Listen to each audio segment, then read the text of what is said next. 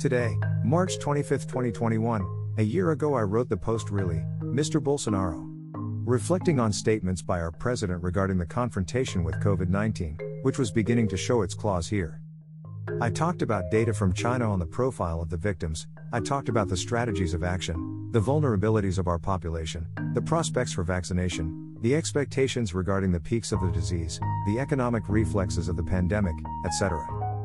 Now, then, already in the middle of the vaccination campaign, I decided to make a small assessment of the facts and of some lessons learned during that period. Lack of empathy, behavioral and genetic characteristics of the population, virus mutations, capacity and management of health systems, political issues, all of this, it seems to me, has affected the coping with a crisis that, obviously, is not only about health, it is, also, cultural and economic. How to explain? That after a year of pandemic we are still facing, here and in several other countries, yet another peak of the disease, the biggest so far? We learned, throughout this period, to protect ourselves effectively. We were informed en masse, I mean, the information reached everyone. At the end of 2020, we thought we had gone through the worst and we already had a plausible expectation of starting vaccination in the beginning of 2021. We saw a light at the end of the tunnel and we could, at last, assuage our anxiety a little. Well, it was exactly at that moment that the thing, here, got out of control, overflowing the number of serious cases beyond the capacity of the hospital structure of many cities. That, for example, Nigeria with 200 million inhabitants and serious structural deficiencies has a rate of 78.67 infected for every 100,000 inhabitants, while Brazil reports a rate of 5,706.65 and the United Kingdom of 6,344. In addition, Nigerians boast a lethality rate, total deaths, total infected, of 1.25% against 2.46% in Brazil and 2.93% in the United Kingdom.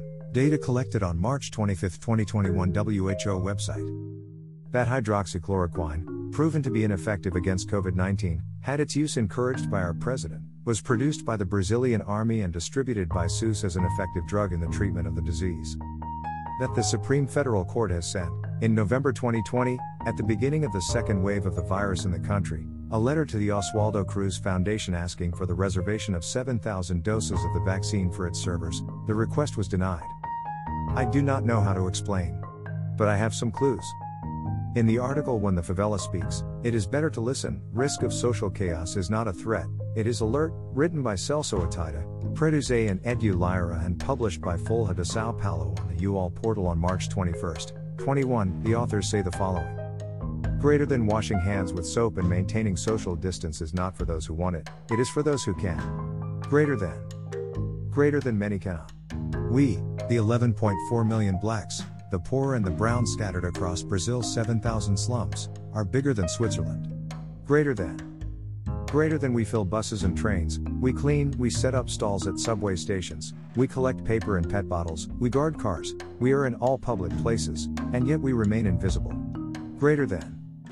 Greater than. But the slum dwellers continue to insist on eating every day, they want to clean themselves according to the protocols, they want masks, what if the Brazilian army prioritized the production of soap, alcohol gel, and masks instead of chloroquine? Greater than we want an official campaign that explains the importance of the vaccine for the preservation of life. Greater than. Greater than.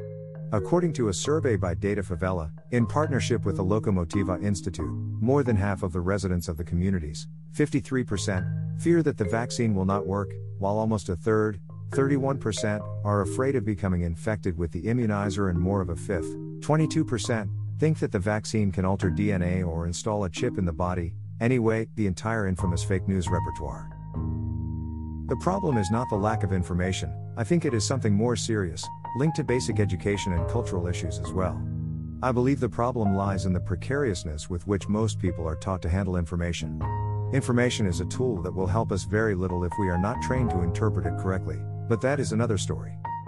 The authors also say greater than we want vaccination criteria that take into account the social condition. Whoever cleans the hospital floor should receive treatment as priority as the doctors. In schools, school cooks are no less exposed than teachers. Health workers, including dentists, physiotherapists, and physical educators, Prison system employees, basic and higher education workers, and Army forces are some of the professional groups selected as priorities by the Ministry of Health. In addition to the people over 60 years sheltered in institutions of long term, indigenous peoples living on indigenous lands, people over 80, homeless people, etc., the list has 27 groups listed in order of priority. I think the problem is not just in the criterion used per se, some professional groups, for example, can be extended based on previous legal provisions or from interpretations of the concept of public interest in the justice courts. In addition, the autonomy of states and municipalities, in a scenario such as ours, where the federal executive branch shows a certain laxity in conducting the fight against the pandemic, ends up generating conflicting actions and giving rise to local political pressures that are not always legitimate. I do not believe that the situation will change significantly before the vast majority of the population is vaccinated. In addition, variants of the virus are emerging and we are not sure that our immunizers will do the job.